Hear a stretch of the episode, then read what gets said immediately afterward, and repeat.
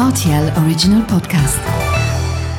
Sans-moi ça, Les faits vont peur. Et la farce La vie, c'est une farce. Ma soupe, s'il vous plaît.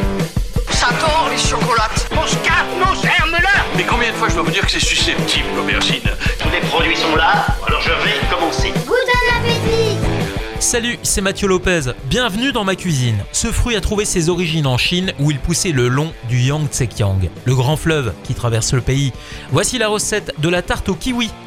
Pour réaliser ce plat pour 4 personnes, vous aurez besoin d'un rouleau de pâte feuilletée, 3 œufs, 100 g de sucre, 500 g de kiwi, 25 centilitres de crème liquide et une cuillère à soupe de farine.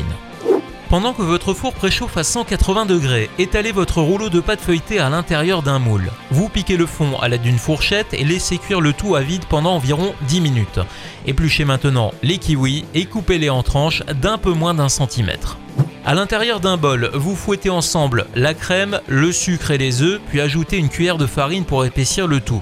Dernière étape, vous sortez le fond de tarte du four, vous répartissez en rosace les tranches de kiwi, recouvrez avec l'appareil jusqu'au bord et enfournez à nouveau pendant une vingtaine de minutes.